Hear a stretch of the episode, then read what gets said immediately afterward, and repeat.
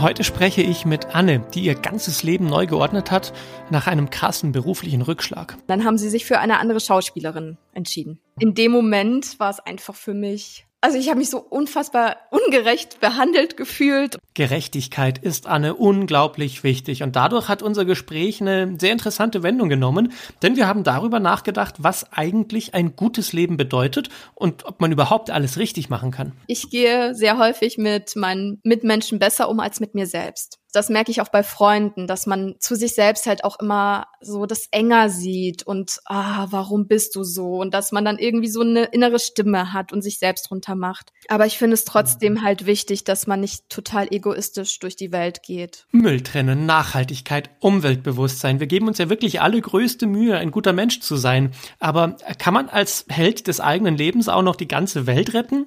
Darum geht's heute in Storytelling, die Geschichte deines Lebens. In uns allen wartet eine Geschichte darauf, endlich entdeckt und erzählt zu werden. Dafür gibt es einen magischen Schlüssel und der heißt Storytelling und die Heldenreise. Das ist ein uralter, universeller Bauplan für Geschichten und wir finden ihn in allen großen Märchen, Mythen und Hollywood-Filmen. Diesen Bauplan können wir auch auf unser Leben anwenden. Plötzlich merken wir, dass wir der Held oder die Heldin in unserer eigenen Geschichte sind. Wir sehen den Weg, der vor uns liegt, die Herausforderungen, die wir überwinden müssen und das Ziel, das wir wirklich erreichen wollen. Die Heldenreise schlummert in jedem von uns und sie erwacht, wenn eine Geschichte uns tief berührt und inspiriert. Dieser Podcast ist für alle, die bereit sind, sich auf ihren Weg zu machen. Mein Name ist Emanuel und das ist die Geschichte deines Lebens. Heute bei mir ist Anne Gleich. Schön, dass du da bist und schön, dich zu hören. Danke, Emanuel. Ich freue mich auch. Ach, erzähl mal ein bisschen, wie alt bist du und was machst du gerade? Ich bin 27 Jahre alt, ähm, wohne in Berlin seit exakt acht Jahren auf den Tag. und ich weiß sogar noch ganz genau, wo das war. Es war nämlich am Südkreuz, bin ich angekommen, mitten in der Nacht und es waren minus 15 Grad. Ja. Krass, okay. Gut, äh, und weiter. Du bist also jetzt in Berlin und machst da was? Ich mache vieles ja, ich sag mal immer vieles und gar nichts irgendwie. Und ähm, im Moment studiere ich ähm, an der Humboldt-Universität Erziehungs- und Bildungswissenschaften und Kulturwissenschaft und mache, ich sag mal, meine eigenen Projekte noch nebenher. Ich habe vor dem Studium eine Schauspielausbildung absolviert und bin jetzt auch noch als Schauspielerin tätig. Genau. Erzähl mal, die Mischung aus Erziehungswissenschaft und Kulturwissenschaft ist ja jetzt nicht die, die naheliegendste. Wie, wie kamst du, wie kamst du dieser Entscheidung? Also, dass ich überhaupt noch mal studiere, kam eigentlich aus einem, äh, ich sag mal, es war eine sehr deprimierende Zeit für mich, ähm, mhm. als ich eigentlich eine Zusage bekommen hatte für eine Serie, äh, die ich in Köln drehen sollte. Und dann ein paar Wochen später kam eben die Meldung von der Casterin, ja, dass es ihr so leid tut und die können es alle nicht verstehen, aber die Chefredakteurin kam aus dem Mutterschaftsurlaub und dann gab's Probleme zwischen den Redakteuren und dann haben sie sich für eine andere Schauspielerin ähm, entschieden. Oh wow. In dem Moment war es einfach für mich so unfassbar also ich habe mich so unfassbar ungerecht behandelt gefühlt und ich habe dann gemerkt, wow, die Branche ist wirklich verbunden mit sehr vielen ähm, Abhängigkeiten. Und mhm. ich kann es nicht leiden, abhängig zu sein. Und dann dachte ich so, okay, um da mir selbst auch den Druck rauszunehmen und auch wieder mehr Spaß daran zu haben, möchte ich ähm, studieren, um meinen Lebensunterhalt auch anders finanzieren zu können, damit mhm. ich da wieder etwas freier bin. Also zu mir hieß mhm. es früher immer so, entscheide dich für einen Beruf und mach das. Und wenn man dann halt noch so, ich sag mal, ich sag mal, die traditionell konservativen Denkweisen betrachtet, dann ist es ja, ja immer so ein Weg und ja nicht irgendwie keine Brüche und äh, so im Lebenslauf zu haben. Aber ich glaube, dass gerade die Brüche uns total gut tun, weil wir selbst daran wachsen und uns selbst auch hinterfragen in dem, was mhm. wir tun und was wir brauchen. Und das ist ja eigentlich auch für unsere psychische Gesundheit total wichtig und um sich allgemein weiterzubilden, weil manchmal ist es einfach total schön, auch andere Sachen auszuprobieren und auch zu merken, ey, der eine Beruf, ja, war schon gut, aber ich merke gerade, dass ich eigentlich woanders total gut aufgehoben bin. Und es ist ja auch die Frage, wie die Berufe der Zukunft aussehen. Also äh, gibt es überhaupt noch Berufe, bei denen man sagt, ich brauche eigentlich nur jemanden, der eine Sache sehr gut kann und sonst nix? Oder ob immer mehr Berufe auftauchen, wo genau das das Ziel ist. Mach 15 Dinge gleichzeitig und alle einigermaßen gut.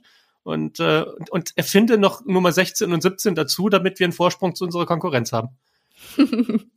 also, ich bin auch vor ein paar Wochen auf einen Begriff gestoßen, den ich davon nicht kannte. Es war Scanner-Persönlichkeit. Hast du, hast du schon mal was davon gehört? Noch nie. Was ist das? Mhm. Eine Scanner-Persönlichkeit ist ähm, ein Mensch, der eben sehr, sehr viele Sachen gut kann, aber nicht eine Sache perfekt. Und mhm. ich habe mich total dann angesprochen gefühlt, weil ich dachte so, wow, okay. Ich würde schon sagen, dass ich mich auch für so viele Dinge begeister und mich aber nicht festlegen möchte, weil ich dann denke, warum soll ich mich denn festlegen? Wenn mhm. ich so viele Sachen irgendwie interessant finde, wenn ich merke, wow, das fasziniert mich, das lässt sich auch mit anderen Sachen sehr gut verknüpfen. Mhm.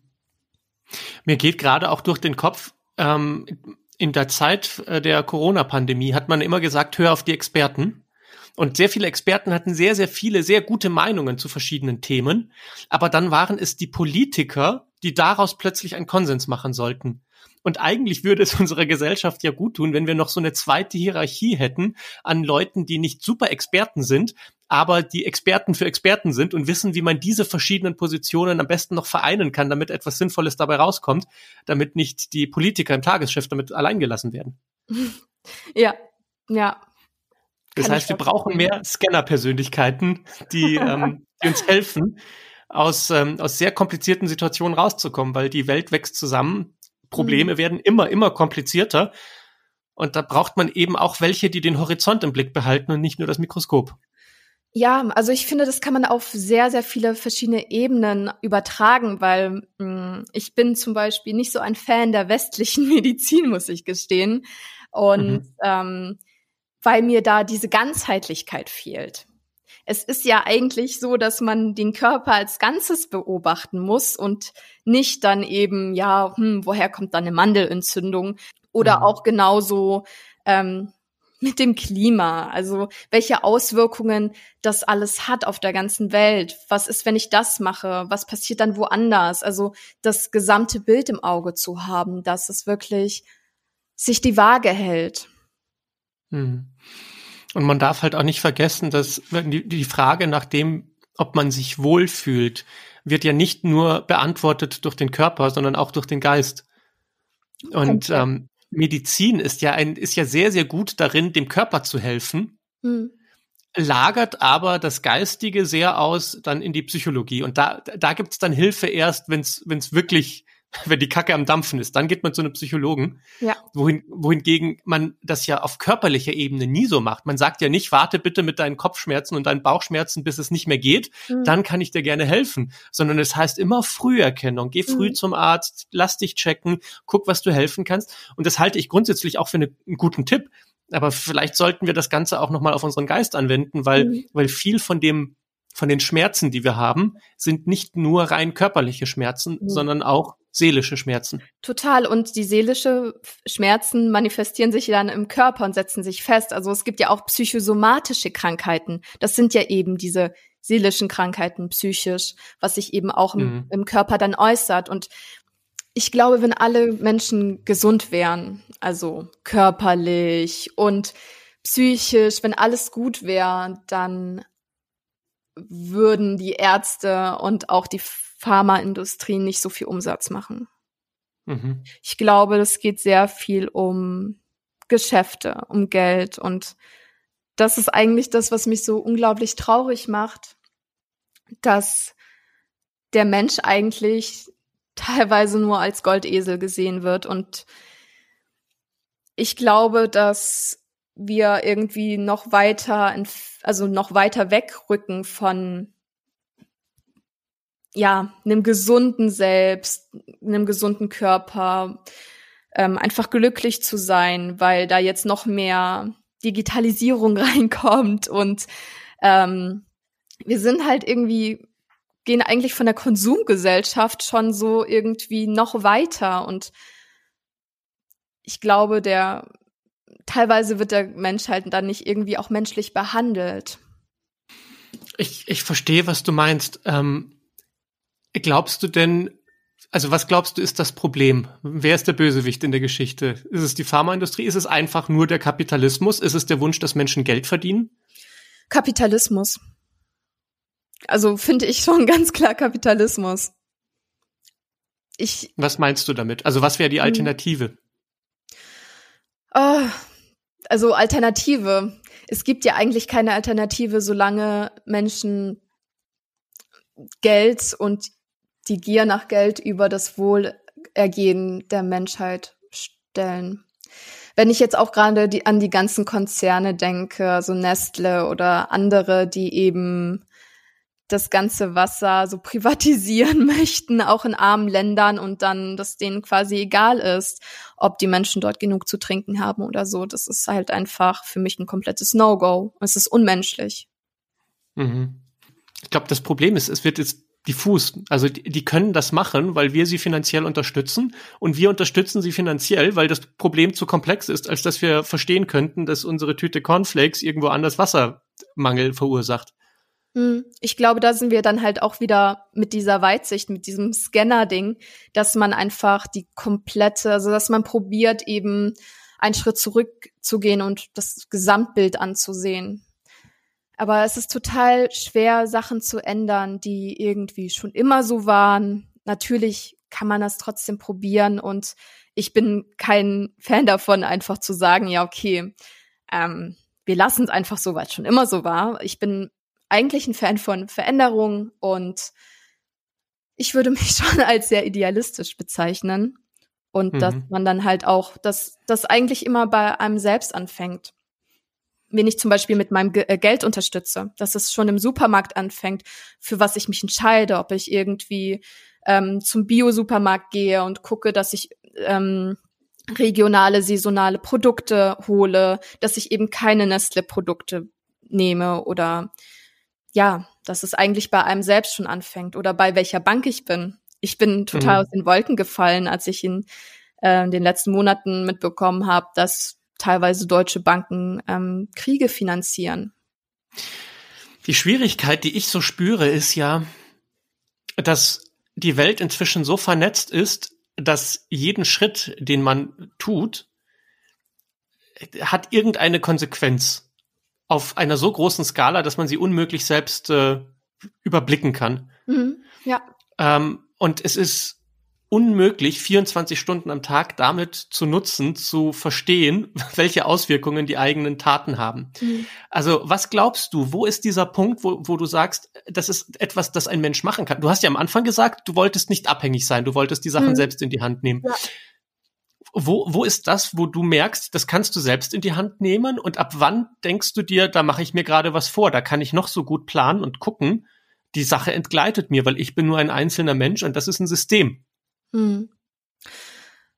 Also sich selbst aufzuklären, finde ich ganz wichtig. Aber ich finde es auch total wichtig, so von der Gesellschaft allgemein ähm, Aufklärungsarbeit zu leisten.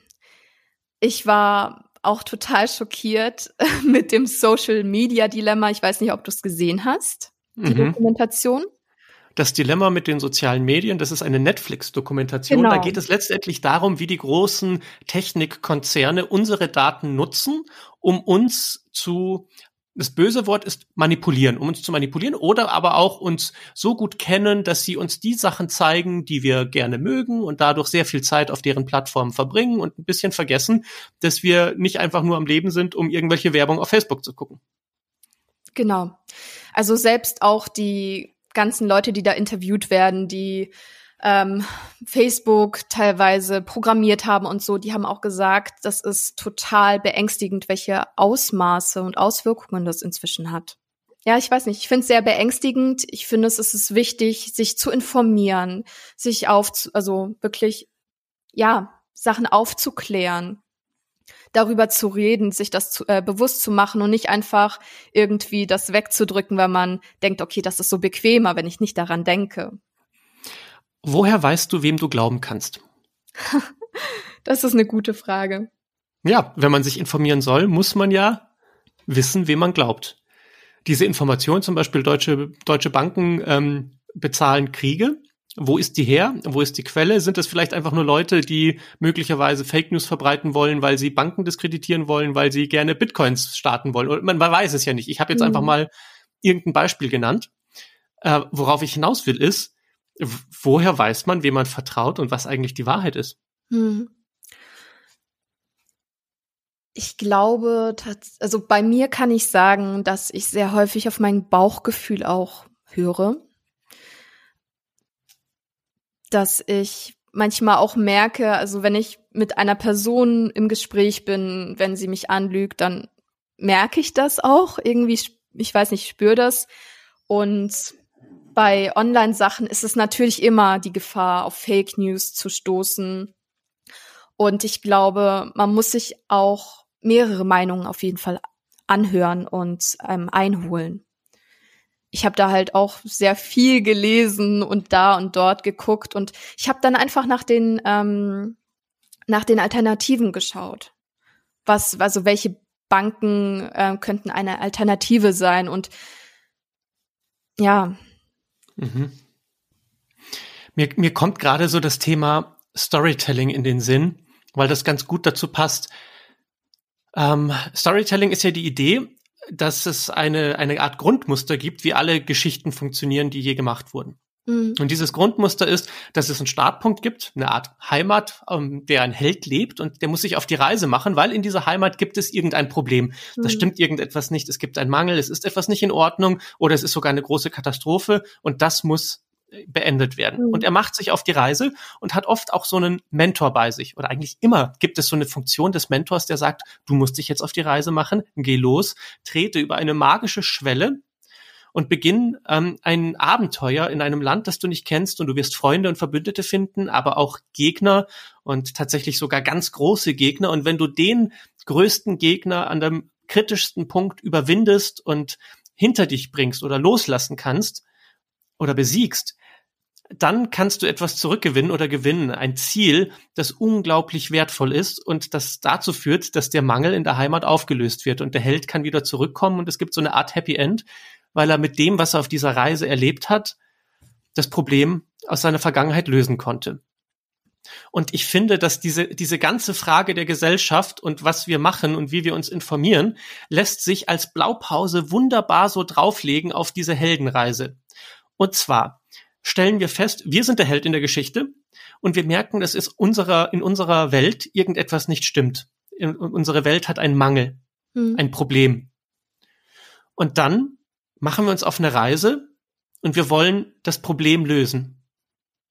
Und beginnen die magische Reise in die, Welt, in die Welt der Abenteuer und erfahren Dinge und kämpfen gegen, gegen Probleme und gegen große Konzerne oder gegen kleine Dinge, wie zum Beispiel, wie trenne ich den Müll richtig. Und was wir uns fragen müssen, ist, was ist eigentlich der Mangel in der Heimat? Und was genau ist eigentlich das Ziel, das man erreichen will? Um diesen Mangel in der Heimat aufzulösen. Und wir sind so sehr beschäftigt damit, dass der Mangel in der Heimat relativ groß ist. Also dass wir wissen, es ist alles ein Riesenproblem. Und allein die Tatsache, dass alles ein Riesenproblem ist, schickt uns auf unsere Heldenreise, um dieses Problem zu lösen. Und jetzt ist aber die, die Frage, 100.000 Gegner stehen da am Horizont und man ist alleine unterwegs. Was macht man? Und an dich jetzt vielleicht die Frage, ne? das muss jeder für sich selbst beantworten, aber was genau ist eigentlich das Ziel, das du erreichen willst?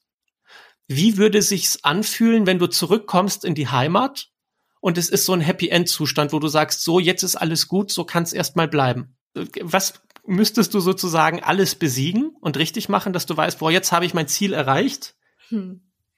Weil so wie du das erzählt hast, wirst du ja nie ein Ziel erreichen. Das wäre mhm. ja irgendwie sowas wie Utopie oder totale Gerechtigkeit in der Welt, weil alle, weil jeder das Richtige tut. Und das kann ja unmöglich ein einzelner Held leisten. Ja. Deshalb wäre die Frage, was, was kann der Held machen und wo muss er überhaupt hin? Was ist das Ziel? Welchen Weg soll er einschlagen? Ich habe vorher von Aufklärungsarbeit geredet.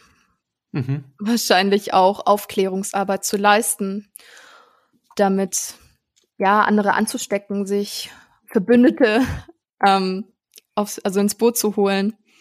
Mhm. Und aber da sind wir ja immer noch im Kämpfen, im Abenteuer, mhm. mittendrin. Aufklärungsarbeit, wir finden heraus, was die machen. Mhm. Wir kennen die Taktik des Gegners, wir machen selbst eine bessere Taktik. Aber wie wäre der Gegner jemals besiegt? Oder andersrum gefragt, vielleicht, vielleicht täusche ich mich, ähm, glaubst du, dass das, was du machst, grundsätzlich nie für dich einen Erfolg haben wird, dass du jemals zufrieden sein wirst? Also bist du, bist du dir bewusst, dass den Kampf, den du kämpfst, dass du den nie gewinnen kannst? Das ist mir durchaus bewusst, ja. okay. Also das ist das, das, das Game ist, du, du wagst dich in ein Abenteuer und du willst gar nicht mehr irgendwo hin, wo es, wo es gut ist, sondern der Kampf reicht dir. Nee. Also, warum soll ich hm. kämpfen, wenn es keine Veränderung gibt?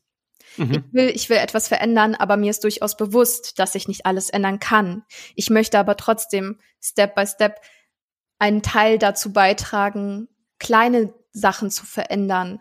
Und wenn es dann einfach nur ist, dass ich halt einen Menschen da irgendwie einem Menschen helfen kann, dann ist mhm. es halt auch schon mein Ziel erreicht. Ich will halt einfach nur, dass es Menschen besser geht. Also, dass mhm. sie, dass sie glücklicher sind. Also ich glaube, da muss man auch gut unterscheiden, ob Sachen gut für einen sind oder nicht. Und das dann halt auch zu hinterfragen. Was hat das jetzt irgendwie mit, äh, mit den ganzen Social Media Sachen auf sich oder so? Mhm. Und da halt dann einfach besser darüber nachzudenken. Oder es gibt auch Studien, die zeigen, dass äh, Jugendliche in den letzten zehn Jahren mit den ganzen Instagram und so weiter einfach viel ängstlicher geworden sind und depressiver. Und da halt einfach nochmal einzulenken. Und mein Ziel ist es halt einfach, so ein bisschen mehr back to the roots und mhm. ähm, ja, achtsamer zu sein. Ich glaube, Achtsamkeit ist sehr wichtig. Ja. Du hast da was sehr Schönes gesagt, weil du wolltest ja eigentlich, du willst, dass es einfach, dass die Menschen ein bisschen glücklicher sind und dass die Welt ein bisschen gerechter ist. Und ich glaube, das ist so der, der, der Moment, in dem, in dem mir dämmert, was das Ziel der Reise ist. Es kann nicht endgültige Gerechtigkeit sein und es kann auch nicht endgültiges Glück sein, mhm. sondern es kann nur bedeuten, ich kämpfe heute diesen Krieg, damit am Abend ein bisschen mehr Gerechtigkeit in der Welt ist und am nächsten Morgen ziehe ich wieder in die Schlacht. Ja, und deine Heldenreise ist nicht eine große Reise für dein Leben zu einem großen Ziel, sondern deine Heldenreise ist zu sagen, ich weiß, dass für mich ein sehr, sehr wichtiger Wert ist, dass es, dass die Welt gerechter wird. Und dass die Menschen ein bisschen achtsamer sind und ein bisschen glücklicher. Und das ist kein Ziel, das du endgültig erreichen kannst. Aber ist etwas, bei dem du jeden Tag sagen kannst, habe ich dafür gekämpft und habe ich ein bisschen mehr davon bekommen in dieser Welt. Ja, definitiv. Und das scheint ja zu klappen ja, ich, ich versuche es. ich, ähm, ja. Ist es gut für dich? Fühlst du dich wohl dabei oder ist es eher Druck und Anstrengung zu wissen, oh Gott, oh Gott, die Welt ist so schlimm? Weil eigentlich müsste das Ziel sein, zu sagen, oh Gott, oh Gott, die Welt ist so schlimm und ich kämpfe dagegen, aber ich leide nicht deswegen.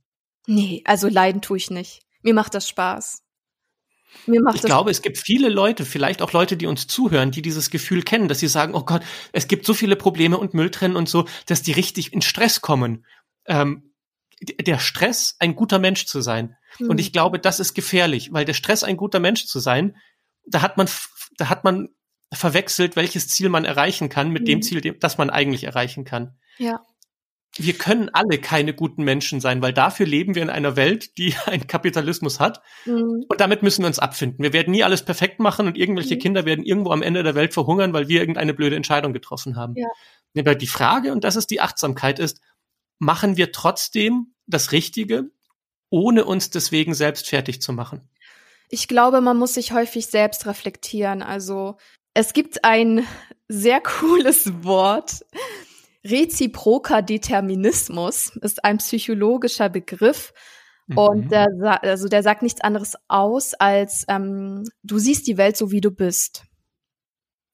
Und das, also dein Außenleben oder das, was du in dich, in dir trägst, das spiegelst du auch nach außen. Es hört sich sehr spirituell an oder sonstiges, aber ist es nicht. Es ist ein, ähm, es ist psychologisch äh, begründet.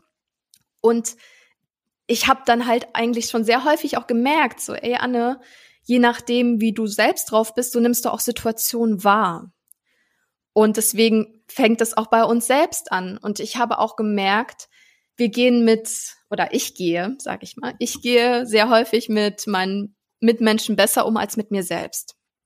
Mhm. Und das merke ich auch bei Freunden, dass man zu sich selbst halt auch immer so das enger sieht und ah, warum bist du so? Und dass man dann irgendwie so eine innere Stimme hat und sich selbst runtermacht, obwohl das überhaupt nichts bringt. Und ich glaube, man mhm. muss halt auch liebevoll mit sich selbst umgehen, damit man auch liebevoll mit anderen halt auch gut umgehen kann. Und ja, dass halt dann einfach das wirklich, ich sag mal, dieser Weg bei einem selbst anfängt. Mhm.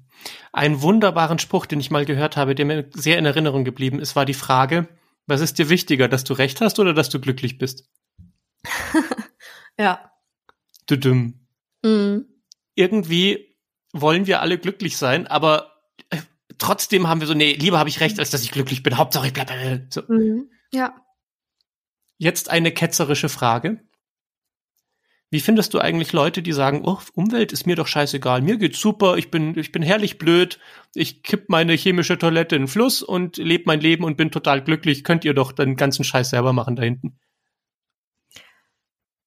Also vor einem Jahr wäre ich noch durch die Decke geschossen und hätte gesagt, totale Egoisten, da da da da. Äh, mittlerweile versuche ich wirklich, mich in andere Leute besser also hineinzuversetzen, auch wenn sie überhaupt nicht dieselben Werte mit mir teilen, weil es geht ja meistens um unsere Werte. Wenn wir uns dann irgendwie auf den Schlips getreten fühlen, dann ist es meistens so, weil der andere irgendwie nicht wirklich die Werte mit einem teilt oder weil wir uns dann getriggert fühlen. Und ich finde es trotzdem nicht okay. Ich finde es auch irgendwie trotzdem noch egoistisch. Aber da muss ich jetzt mittlerweile sagen, okay, ich weiß nicht, ob ich mich dann äh, getriggert fühle, weil ich dann eben merke, so, wow, das sind halt dann nicht die Leute, die irgendwie dieselben Werte wie ich teile.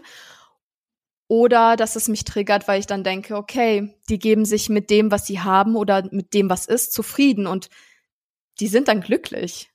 Und vielleicht denke ich dann manchmal auch so, ja, krass, dass sie sich mit null Veränderung und irgendwie mit, also damit einfach glücklich geben. Keine Ahnung. Vielleicht geht mir gerade so durch den Kopf, vielleicht ist es sogar Neid. Vielleicht ist es Neid, dass du dir so viel Mühe gibst, ein guter Mensch zu sein und die machen einfach nichts und sind glücklich. Was fällt denen eigentlich ein? Hm. Hm. Ja, also es ist halt einfach, ich weiß ganz genau, dass ein Wert von mir selbst ist, dass ich ähm, Veränderung anstrebe. Halt immer irgendwie so Sachen zu verbessern, sich besser zu fühlen, der Umwelt Besseres zu tun und so. Und es ist anstrengend, ja. Und ich muss auch sagen, ich bin, ich bin bei weitem nicht irgendwie perfekt oder sonstiges. Ich, ich struggle ja manchmal auch damit und man sollte aber trotzdem, finde ich, okay, vielleicht drücke ich dann halt meine Werte anderen auf, wenn ich sage, du musst irgendwie mal vorankommen, Sachen vorantreiben und verändern. Aber ich finde es trotzdem halt wichtig, dass man nicht total egoistisch durch die Welt geht und ähm, sich als ein Teil des Ganzes sieht. Und mhm. nicht, dass irgendwie, dass man das Epizentrum der Welt ist. Ja.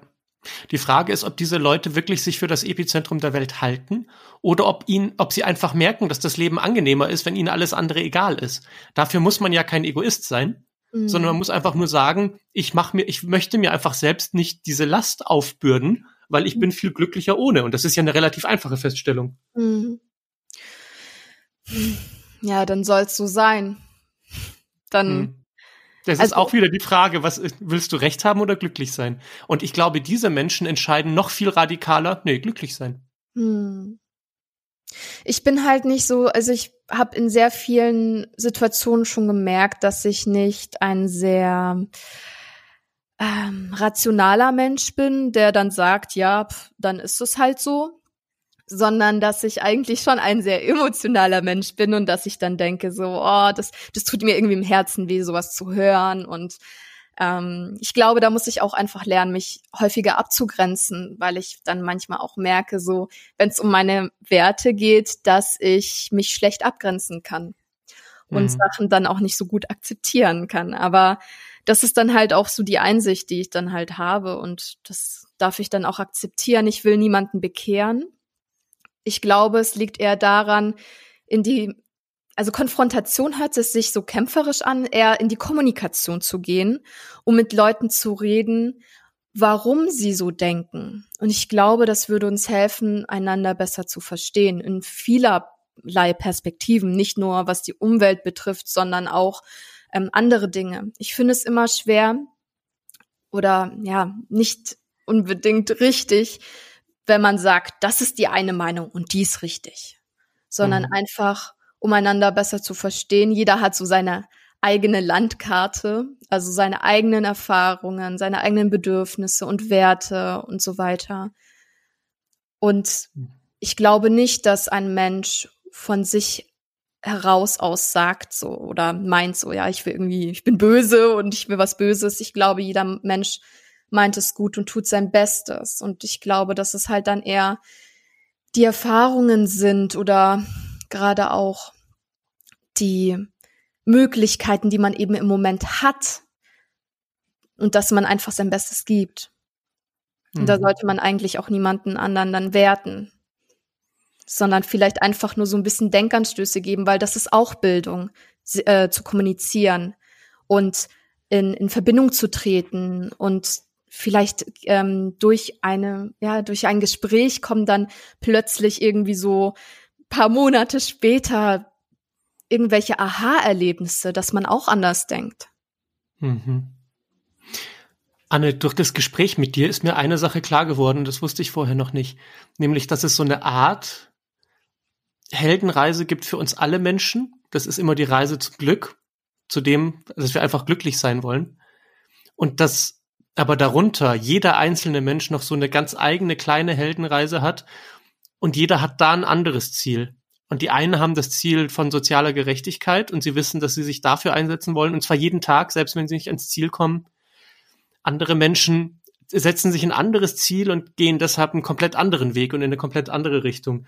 Aber wenn, wenn wir checken, dass wir das alle machen, weil die eigentliche Reise, die wir gehen, ist die auf der Suche nach dem Glück, dann, dann sind wir viel sanftmütiger und demütiger mit unserer eigenen Reise und auch mit der Reise, die die anderen machen. Wir können jedem sagen, ja, jeder, jeder hat das Recht auf seine Reise und auf seinen Weg, den er geht. Und, und ich fühle mich aber sehr wohl mit dem Weg, auf dem ich gerade bin. Ja. Und das ist richtig, wow. Anne, das ist ein richtig tolles Gespräch. Vielen Dank. Ich hätte nicht erwartet, dass es sich in so eine Richtung entwickelt. Ich hätte ja so gern darüber gesprochen, was es mit dir gemacht hat, als die blöde Kuh gesagt hat, du kriegst die Serie nicht. Und da, da muss ja auch so viel passiert sein. Aber hey, vielleicht, vielleicht heben wir uns das auf für eine Fortsetzung, weil Heldenreisen haben ja immer Fortsetzungen, wie in Hollywood auch. Vielleicht quatschen wir dann ein andermal noch darüber. Aber dir jetzt erstmal vielen, vielen Dank für dieses tolle Gespräch. Ja, danke auch dir. Bis dann. Ciao. Dann tschüss. Wenn auch du mal Gast in diesem Podcast sein willst oder ein ganz persönliches und privates Coaching bei mir buchen möchtest, dann findest du alle Infos auf meiner Website und in der Beschreibung des Podcasts. Die Geschichte deines Lebens wird von mir produziert und soll möglichst viele Menschen erreichen und inspirieren. Dafür brauche ich jetzt deine Unterstützung und es gibt zwei Möglichkeiten. Wenn dir der Podcast gefällt, dann bitte teile ihn mit so vielen Menschen wie möglich. Um die Kosten für den Podcast zu decken, habe ich einen Account für Support eingerichtet. Bitte sei sanft zu dir und auch zu anderen und vergiss nie, deine Aufmerksamkeit ist wichtig und sie ist wertvoll. Vielen Dank, dass du sie mir gegeben hast. Ich weiß das wirklich zu schätzen.